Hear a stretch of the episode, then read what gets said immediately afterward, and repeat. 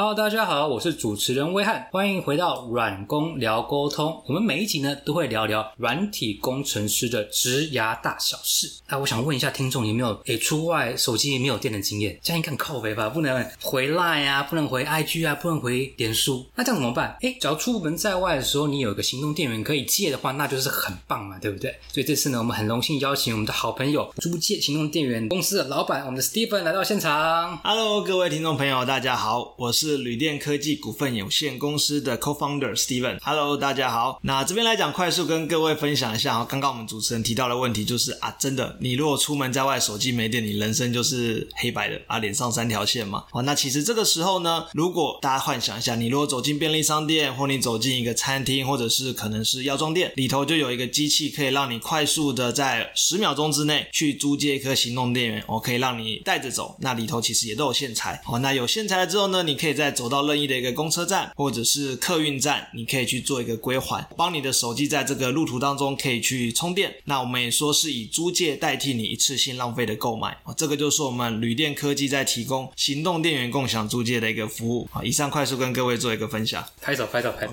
自己帮自己拍手。Stephen，你有做过 podcaster 吗？哦，没有，第一次了。我觉得你声音超适合、哦，真的吗？谢 谢谢谢。呃总觉得我突然在听 podcast 的感觉。没有没有没有，而且 你的客户其实蛮多，就很大的，像是一些交通的一些转运站，像台北车站、嗯金站，还有甚至一些便利商店，像是莱尔富都是你的客户。对对对，没错没错啊，都。是很大的，我觉得非常厉害。而且我有看了一下你们资料，合作通路至少超过六百家，是没错没错。连锁品牌超过五十家，对对对，没错。实在是太厉害，太厉害。哎，客气客气，大家的帮忙了，哈我觉得蛮好玩的。那我们今天呢，就要聊聊一个主题。身为软体工程师，就到后面可能就想要创业。是那我想问一下 Stephen，就是旅店科技，它本身是一个软硬体相关的整合服务嘛？是没错。为你要租借行动电源，你可能要用手机，可能用 App 等等之类的。而我也想问一下，你那时候是会什么样原因会创立这家公司这样子？好，我们谢谢主持人的提问哦。那其实我觉得蛮特殊的啦，因为其实我自己我是以前在学校里头教书，后来到企业里头做教育训练，到政府单位里头去做辅导顾问，哦，所以我一直觉得我这辈子就是很安逸了，我就靠一张嘴啊，就是在课堂里头讲讲话啊，就可以拿到薪水了，哦，相对稳定哦。但其实我觉得，因为还年轻嘛，我三十几岁，其实我有一个很要好的五专同学，他之前是在中国大陆哦，在家里有工厂，在那边待了八年，那他其实就会去看很多中国大陆目前其实很多的共享的经济，或我们说物联网的服务在那边出现。那当然，我们就其实从二零一五年就看到有一个项目啊、在四年内不断的崛起，然后甚至二零一九年在疫情前，他们有一家公司就到美国纳斯达克上市哦，好消息是现在还在，哦，因为有些东西后来就下市了嘛，他们还在。哦，所以我觉得这个项目就是我们刚刚提到的共享行动电源。哦，那当然我们就去研究一下，说在这个项目里头有什么样子比较吸引人的地方，有哪些商业模式的一个改变或者是变化，或者是可以斜杠到其他的行业。哦，那当然后来我们越研究发现说这个东西啊、真的可以做。哦，所以其实我们两位哦，当然我算是被他找进去的啦。哦，当我那时候一开始我是跟他 say no 了。哦，因为其实刚刚主持人有提到说，到底是哪一些人会会用这种东西嘛？其实跟大家分享，在创业之前啦，我自己是个很严谨古板，虽然我是水瓶座，哦，但我很严谨古板，我会去了解到到底市场上面有哪一些的使用者。哦，甚至因为我念到博士嘛，我还自己做了一个线上的问卷调查，我找了三百个人问说，到底有谁会使用这种东西？哦，因为我自己很显然不是我们家的 TA，、我自己在家里、公司开车、睡觉，我手机都在充电，哦，所以手机没有电，基本上不太可能在我身上发生。哦，可是后来我们其实做完了三百份的问卷调查，发现到说，其实，哎，你自己想的世界好像跟实际上的世界是不太一样的。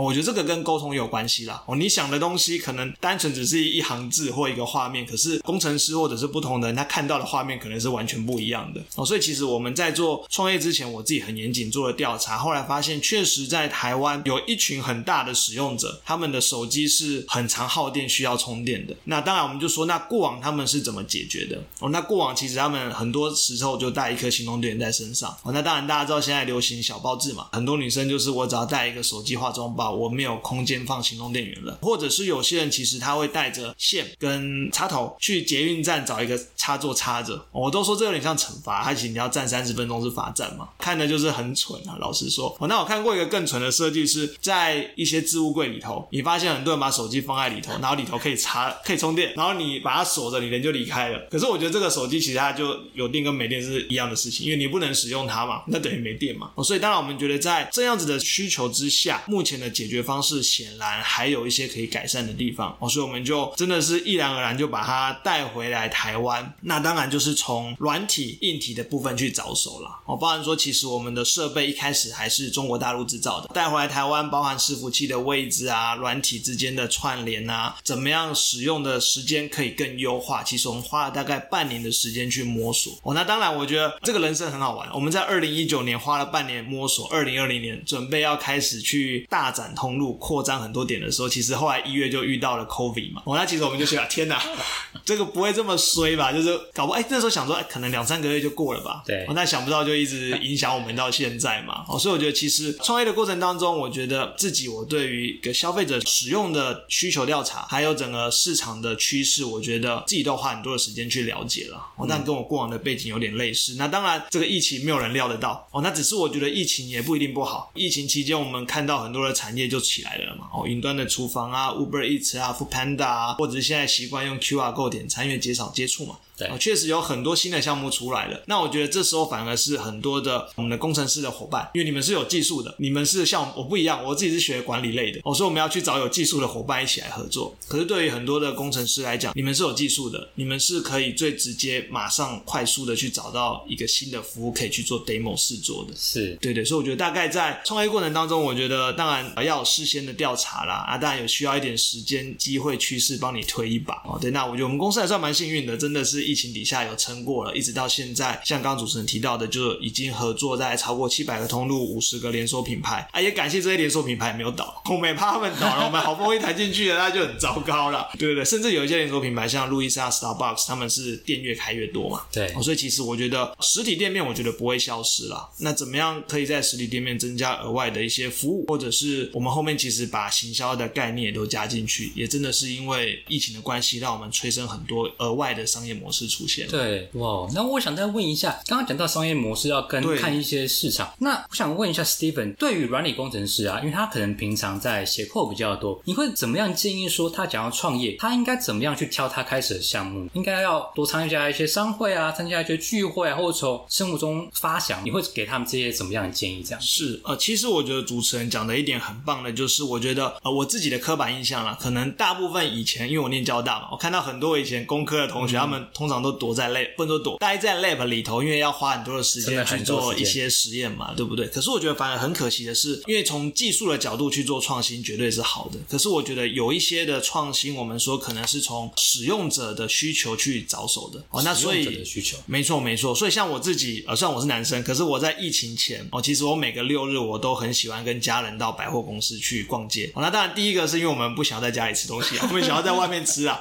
我这个妈妈这个准备餐很可怜啦，我们去外面吃一点好的啦。哦，那那时候其实我就会看到说，百货公司里头，因为它的需求量人很多嘛，他们有很大的一个竞争压力，很多新的科技应用啊，新的产品、新的品牌，其实百货公司或者是一些知名的商圈，一定是他们第一个进去的。那也造成在那里，我们可以很快速的看到一些新的技术应用，或者是需求，或者是一些新的科技，可能导入在这里面。我像现在其实有一些说，呃，最近我看到双十一很红嘛，那有一些中国的厂商或美国的厂商就在做虚拟的试衣服，可能 VR、AR 的应用。那其实我印象中在台湾好久以前，大概在五年前，我在板桥的大圆柏就有看过类似这样子的服务，只是那时候很粗糙了。但只是至少我们看到有这样子的需求，只是当时很可惜，可能在当时的时代背景或者是资源技术还没有办法完全去让它的使用者体验做到最好。那只是因为这个关系，我就觉得说，哎，其实创业家可能很需要去多观察不同的行业，或者是多去外面看。看看，或看一下第一线的消费者有哪些服务上面不便利，我觉得都可能是一个你创业的动机或来源了。对，我觉得这个其实还蛮重要的。我其实我蛮鼓励大家多看的。那当然有些时候如果不能出门，我觉得你看一些电影或看一些 YouTuber，我像我很喜欢看一日系列，我觉得一日系列对，你就看到说啊，天哪，原来当市长这么累啊，当这个什么餐厅的服务生这么累哦。那其实累的过程当中，也许你有一些想法可以让他不要这么累，或者是可以一些科技的应用让他比较好一点。哎，其实这个就是你一个创业的可能性。对对对，所以其实我蛮特殊的，我很喜欢花时间去看剧啊、逛街啊什么的，因为我觉得很多创新的机会点是在这里。哦，所以说可能会建议一些软件工程师的朋友，你想创业，可能就像 Steven 讲的，我们可以对生活充满一些好奇心，是逛街的时候多看一些，哎，市场上哎怎么多了一些像 AR、VR 哦新的，说不定我刚好写扣跟这个相关，说不定就可以去做。那我想再问一下，因为你现在是创业的过来人嘛，那是我想问一下，有哪一些事情你希望说你在刚起步的时候，其实就希望知道，而不是哎可能过两三年后哎才发发现这样子。理解。好，我必须讲这个真的很棒的是，刚刚主持人提到的，我觉得在一些金流上面的控管，其实我觉得很重要了。金流上的控管，对对对，因为我必须说，我们家的这个项目其实它是有硬体也有软体，所以相对它是比较重资产的一个商业模式了。对，因为毕竟我们要先买很多的硬体，就像 GoShare 或 WeMo，他们可能要买很多的机车，哦，那可是相对于 Uber Eats 或者是 f o o Panda，哦，基本上它是一个纯软体，它没有太多的硬体服务在这里头。对，哦，那基本上如果有硬体比重比较高的，其实我觉得财务或现金流这一块的周转其实蛮重要的。哦，因为其实你花了很多的资产，可是你的现金收入没有办法那么快。哦，所以其实像 WeMo 也是嘛哦，你买了一万块给一台车子，可是它一个小时可能才收你几十块，哦 Ubike 都是一样，你那个现金流的周转，我觉得这个杠杆其实对创业家来讲，我我自己啦，我觉得要抓的蛮准的了，嗯。哦，那包含说我们那时候又遇到疫情，那我们在去年我印象很深刻是去年台湾的三级警戒应该是五月到。九月这段期间嘛，我们那时候现金流是整个都整个基本上是停摆，在降了少了八十 percent 的订单吧。八十 percent，对对，我们那时候说天啊，我的系统是坏掉了吗？怎么都没人借？不夸张哦。然后我们自己还走到外面去借，哎，是正常的啊，怎么会这样？啊，可是因为都没人了哦，所以其实我们就发现说，哎，其实这个时候如果你的现金流不足的话，啊，当然你没有钱给员工，员工不太可能跟你一起奋战嘛。嗯，哦，所以其实我觉得在第一个，我觉得现金流的控管其实蛮重要的。对，even 我们账面上可能是赚钱，可是你现金流没有办法 cover 一些。厂商的费用啊，员工的薪资啊，其实有可能是黑字倒闭的状况。嗯，我觉得这个是呃，一般我自己啦，我这种我在学校里头辅导，我我也觉得，哎，这应该不是问题吧？因为我们辅导的都是已经相对稳定的企业了，现金流对他们来讲不是太大的问题。因为有些公司其实它可能亏钱，可是它的现金周转是没问题的。对对，可是我们那时候遇到状况是，天哪，我公司是赚钱的，可是我的现金流还没有办法 cover 回来。对对对，我觉得这个是我自己蛮大的一个深刻体验了。对对，那当然，我觉得还有第二个是，我觉得 co-founder。在组成的部分来讲，我觉得我们家很幸运的是，我们的 founder 里头，像我自己比较偏业务性质，因为以前在学校里头、企业里头比较会去讲东西了，比较能够换位思考、有同理心。那第二个，我们刚刚提到另外一个 founder，他在中国嘛。做工厂的代工嘛，对，所以其实我们在硬体方面，其实他就相对的有经验嘛，因为在那边都待了八年了嘛。嗯，我虽然说酒也喝了蛮多了，但是硬体这块的技术或者是跟中国大陆厂商怎么去沟通，其实相对有经验。对，因为如果我去，我觉得我可能会被中国厂商先扒一层皮，然后东西钱给了我，东西还不一定拿得到。尤其是最近这两年，因为中国大陆要禁零嘛，所以他们其实有些小区会整个封起来，对，或者是你东西明明就好了，可是他送不过来，啊又塞港，然后又有人确诊之类的。但我觉得至少我们这一块处理的还不错了。那第三个，当然我们还有一个 founder 是后面被我们邀请进来的，因为这个软体真的需要专业了。嗯，那我们也不放心是找外面找人家代工啊、发包走做的东西，所以其实我们也是说找一个 founder 进来是做软体的部分。对，所以我觉得在 founder 或 co-founder 里头的一个应该工作的职务去划分还有分工，我觉得蛮重要的。对，对，因为其实不太可能你一个人吃下所有的东西了。对，对，因为其实我觉得创业还有一个。很重要的是你的，当然你一开始创业，你可能不一定马上有薪水可以领。可是如果你有家庭，你有女朋友或你结婚了，其实我觉得它会就是一个你除了工作，然后家庭你要去做一个 balance，我觉得可能也需要去调整了。像我创业的那一年，就是我结婚的那一年。这么这么硬啊？这么硬？对我很硬，因为我那时候是被人家找进来，我觉得就还蛮有趣的嘛。嗯，那我觉得哎天哪，就真的是蛮硬的。就是你有时候六日，就像刚我们在休息的时候聊嘛，基本上你就是二十四小时都在工作。什么是没有六日？六日反而是我们的梦魇啊！像我们参加很多的活动，像耶诞城啊、S Two O 啊，或者是一些演唱会啊、市集等等的，人最多、最有商机，可是它都在六日。然后 by 对，就 stand by，然后那时候也是客数最多的。对，一开始我们的客服还是自己做啊，天哪！这个电影院之前生意好的时候，有些看完午夜场嘛，出来一两点就问一些很 basic 的问题，对我们的客服就俩工。对，但我们还是有真人客服了，我们不是用 AI 的客服了。对对对对，所以我觉得其实，在时间跟生活重心的 balance，我觉得也蛮重要的了。对，对，所以我觉得这个就，但那蛮蛮多一些干股谈啦。嗯，我觉得就你刚还在吗？还在还在还在。因为硬硬的，还在，但我每次蛮好玩，就是我起床大概都四五点就起，然后我家人如果起来上厕所，就先念我一顿，嗯，叫你早睡，你还不早睡？对啊，我说我很早睡啊，我十二点睡，我四点就起来，很早睡的，很早睡很早睡，很早睡。对，但我觉得这个是，如果各位软体工程师真的觉得创业是你未来想要做的事情了，我倒觉得你不必然就是完全 quit 掉你的工作了。其实我觉得也不一定了，因为毕竟现在很多的时候是 work from home 嘛，对或我蛮相信大家未来都是斜杠的一个工作了。是的，我觉得不如你可以从一个你觉得真的有一个需求点，然后你先从一个最小可以试验的一个 model，或者是可以试行的一个很 rough 的 prototype，你就先六日你就自己花点时间自己把它做出来，或你找朋友一起来做，因为软体工程师应该都有一个 group 嘛，对你可以先把它做出来，然后就丢到市场上面去试试看。啊，如果可以的话，你再慢慢的生活比重去做调整。对因为现在疫情期间啊，如果你整个就把工作辞掉去做，我觉得也赌太大了。对，我觉得赌太大，因为创业老实讲，我们当初也没说一定要成功嘛。因为其实如果大家去查，在台湾很多的新创，其实可能寿命活不过几年，尤其又在这个新冠底下嘛。对啊，所以其实我觉得不要马上把它归零了。就给自己留一条后路了。就像其实我现在我在学校还是有兼课，对我还是在学校偶尔我还是有兼课到企业里头做一点教育训练。你好斜杠哦，对但但这个只是你的一个身份而已，是老板那个只是你的身份。但我觉得 ninety five percent 我还是在旅电科技这个公司里头啦。了解。对对对，所以像 Steven 刚刚讲的，假如说你想要创业，那可能几个注意的，可能找到对的 co-founder，是，然后第二可能不需要马上就直接 all in，直接辞掉，对对对。然后说我要当老板，然后就开始这样子的风险其实很大，没错根据中小企业部，好像五年后能一百家里面活着的只有一家。是是，其实。是蛮可怕的，所以因为可能有些人觉得创业很光鲜亮丽，定个名片是老板，不知道后面的压力有多么的靠背大。没错，没错。对啊，那我想问一下，那你面对压力的时候，你都会怎么样克服它？哎、其实因为虽然我自己还在努力当中了，我不敢说我自己是成功的，不过至少我听到很多我们一些创业成功的朋友或长辈，其实我觉得运动是蛮重要的。运动，对运动蛮重要的，因为其实我们之前一个很优秀的学长，就是交通大学学长，也得过这个十大杰出青年，不很久以前的了哦。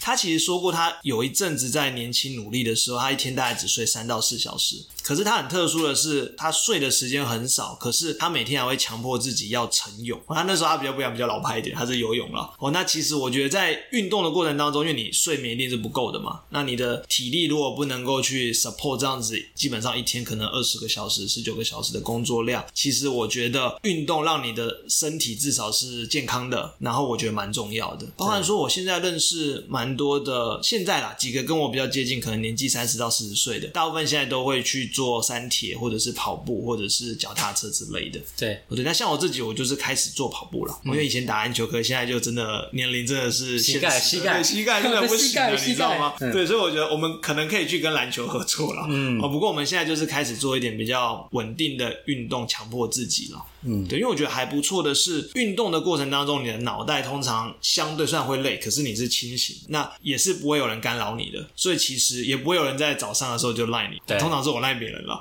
嗯对，所以我觉得那个时候你是清醒的，你反而会去 review 你昨天的事情，或者是去事先去想一下你今天要做的事情，priority 去调一下，或者是一些商业模式的变化等等。我觉得那个是让自己一个独立思考，或者或者是你可以跟自己对话的一个空间了。是，对，但我觉得它不一定是要几点啊，只是我觉得每个人都要有你一个这样子的一个时间点，嗯对，不然你很容易会就钻牛角尖，就一直卡在一个钻入到点一个点。对，那其实有时候你搞不好换个方向，你突然就会讲到说，哎，可能这个东西根本就没那么重要，对，或者是有一些额外的人可以来帮你，你不需要自己来做。对，对，其实我觉得运动还蛮重要，或者是你真的比较没有时间运动，至少你一天播个一个小时或三十分钟的时间去思考一下，或整个去 review 一下你今天做的事情，我觉得蛮重要的。对，因为有些人可能会觉得说，哦，就是创业，我就要加什么时间吃饭啊、应酬啊、运动对我都是不行，我要很用力。可是像 Stephen 讲，你可能就会卡在一个，没错没错。所以运动其实很重要。哎，说不定你会突然想到一个很棒 idea，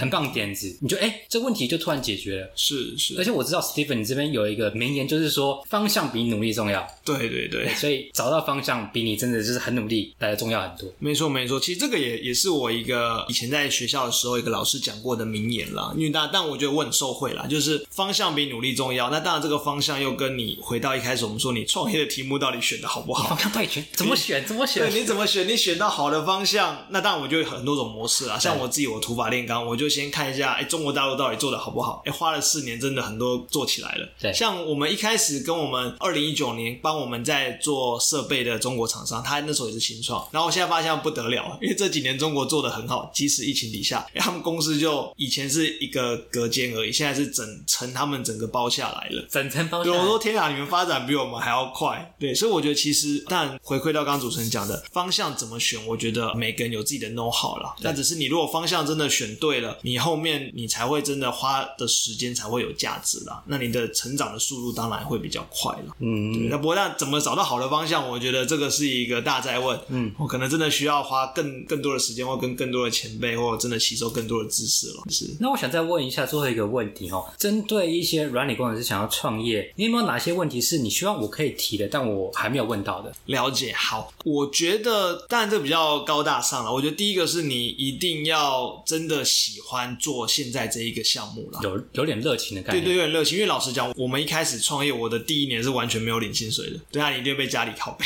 对，就是以前可能刚结婚嘛，对对，在刚结婚，你以前可能是吃好好的餐厅嘛，然后现在不行，可能大家预算就是缩减了。我觉得最直接的了。啊，以前可能周年庆会买点东西，现在就是哎双十一可能你也是不会去买东西。我觉得其实第一个就是你真的要很喜欢这个东西。那你可以说你可能都花二十四个小时在工作，可是你没有领薪水，你也是愿意的。基本上我觉得，even 到现在，我每天醒来我还是觉得很刺激，就是我今天天啊，我要跟哪个品牌提案了，然后我今天要跟谁做合作了。然后像我们那时候可以跟虾皮购物合作，我那时候也也真的很兴奋。对对对。那我觉得真的是，当你这么全新的投入在这个东西的时候，但你不能骗自己了。我觉得其他跟你去接触的人，或者是其他的厂商，他也会真的被你去影响到，他也会更 support 你。好像我们那时候跟虾皮，其他们就会看到我自己真的很积极、很主动，我连合约我都轻松过去。疫情期间，我还跟他说：“不行，你就下来，你就是拿一下你就上去就好了。”我觉得基本上这个主动积极，让人家看到他们会尽量在自己的能力可及之处去帮助你、去 support 你嘛。嗯，所以我觉得这一点是你真的要爱他啊。就像很多人说，你如果不爱这个东西，其实你没有办法做长久嘛。对对，那我觉得这你要喜欢你要做的项目，然后你可以接受，真的是周一到周日你是真的时间都在这里头的，你的。时间会被切的很碎啊，我觉得，对不对？因为像我昨天我也是被骂，因为我是莫名其妙，我八点开一个会开到九点，然后休息半个小时，九点半又开了一个会开到十点半，对。然后莫名其妙我们系统突然有要做一个更新，然后我晚上十点半要开到十一点要开一个会，啊，突然又有人打电话给我，开始不太想接，然后后来又接又讲到十二点，然后完了之后我就被骂了十分钟，然后后来就终于可以睡觉了。所以我觉得当然你你要可以习惯这样子的工作了，那当然如果我觉得你如果觉得这个东西方向是对的。你喜欢它，你努力去做。其实我觉得不敢说我自己是成功，可是我觉得这一段的你很成功了，很多大客户哦，没有了，没有没有，就是大家帮忙了。我会觉得在这个过程当中，你一定会有收获啦。对，那我觉得有没有赚钱是一个方式，但我觉得你有没有累积到你的能力或这一些资源、这些人脉，我觉得反而更重要了。是对，因为所有的项目其实五到几年大概一定会消失掉嘛。嗯，对，也没有人说 Apple 的手机一定可以撑到未来嘛。对，可是只要你喜欢做这个事情，你只是在 repeat 做不同的。项目而已，对，所以有热情很重要。哎，我觉得有热情真的蛮重要的，要热情，是是了解。那我想再问一下，那我们的听众啊，可以在哪边使用到你们的服务？好，哦我觉得这个这个是让我们稍微夜配一下哈，记录一下哈，因为呃，其实我觉得，如果说你目前还没有使用过的话，各位你可以在 Apple Store 或者是 Google Play 的商城里头，你输入旅店哦，旅行的旅，电力的电，基本上我们就取一个谐音啦，哦，就是你输入旅店，你就会找到我们的 APP。那你只要下载了之后呢，我们也不大了，大概你一分钟你也都可以下载完了。哦，你只要打开 APP，你其实首页就是一个 Google 的 Map 哦，那里头就会告诉你说离你最近的通路在哪里。哦，像我们其实现在全台湾八百个啊，有七百个在双北。目前合作的通路包含像呃麦味登啊、八十五度 C 啊、金色山脉 Hooters 啊，还有一些呃 Kama Cafe 啊这一些啊。当然便利商店刚刚提到的就 Life OK、虾皮店到店其实都有。哦，那一般到我们之前跟远雄海洋公园啊、力宝的 Outlet 啊这一些有合作。哦，所以其实我觉得有些时候反而我走到的地方我都不知道我们原来有通路在这里。所以到处都是。对，我觉得到处都是。所以我觉得其实各位真的听众朋友可以试试看哦，就是你如果在外头的时候手机真的没电了，不要急着把你把你的插座拿出来，或者是冲到便利商店去买线或行动电源啊。你可以就是我们环保嘛，你这 download 个 A P P，反正现在大家都吃到饱嘛，我下载下来，然后看一下附近有哪些的一个租借站。对，哦，不管是我们家的或其他同行的，我都没关系，你就使用看看。至少我们刚刚讲嘛，你要创业，你就是要对新事物你有观察，或者是愿意尝试啊。了不起这个东西，不管就把它删掉嘛。啊，如果好的话，你就可以继续使用啊。也许你可以想到我们的 A P P 不好的地方啊，你可以找一个做出一个更棒的商业模式。其实我们也很欢迎。哦，那如果你觉得哎旅店做的不够好，你想加入我们，我也欢迎你可以进来。希望希望下次要找对对，我对可以放个链接在这里。对对对，如果真的的愿意进来，我们也欢迎了。哦，因为我自己是蛮喜欢很多通路跟我们聊，只要很多新功能或他们的建议，我们是做得到的，我都还蛮愿意去做尝试的了。是，我有觉得，如果说八十五度 C 有的需求，可能路易莎、卡马克菲也会有，那我们未来做好就可以去跟他们提案了。啊，对对，所以我觉得我还蛮喜欢去做一个倾听的动作了。嗯，我因为倾听完才知道对方为什么这么想，然后呃，如果可以做，我就做到。我觉得这个也是创业里头真的，你每天都在变了，每天都在变。今天我就会打脸昨天的我，然后可能明天我再打脸今天的自己。我觉得这个蛮常发生的啊，是，反正就是保持热情，然后去学习，多看看。然后，那我今天呢也会把旅电科技的一些资讯放在本集的下方，然后大家出门在外，哎，手机没有电了，就可以来使用一下旅电科技的服务，这样子。是是，感谢主持人，感谢各位。好，那我们今天呢节目就到这边了，我们就聊了一下软体工程师，你想要创业的话，我们就邀请 Steven 过来人分享一下，诶，你创业可能要注意哪些事情，像是要有热情，找到对的 co-founder，跟多看看一些身边的事物，保持好奇心，这样子。好，那我们今天就很谢谢 Steven 来到我们现场。好，感谢主持人，感谢各位听众朋友，谢谢各位。那我们今天就到这边喽，拜拜，拜拜。如果你喜欢我们的节目，麻烦给我们五星好评的留言，也分享给你身旁的亲朋好友。如果有任何的反馈，也可以到下方的连结反映。此外，假如你是软体工程师或平常会跟软体工程师接触的朋友，也欢迎报名一起录 Podcast。我们下集见，拜拜。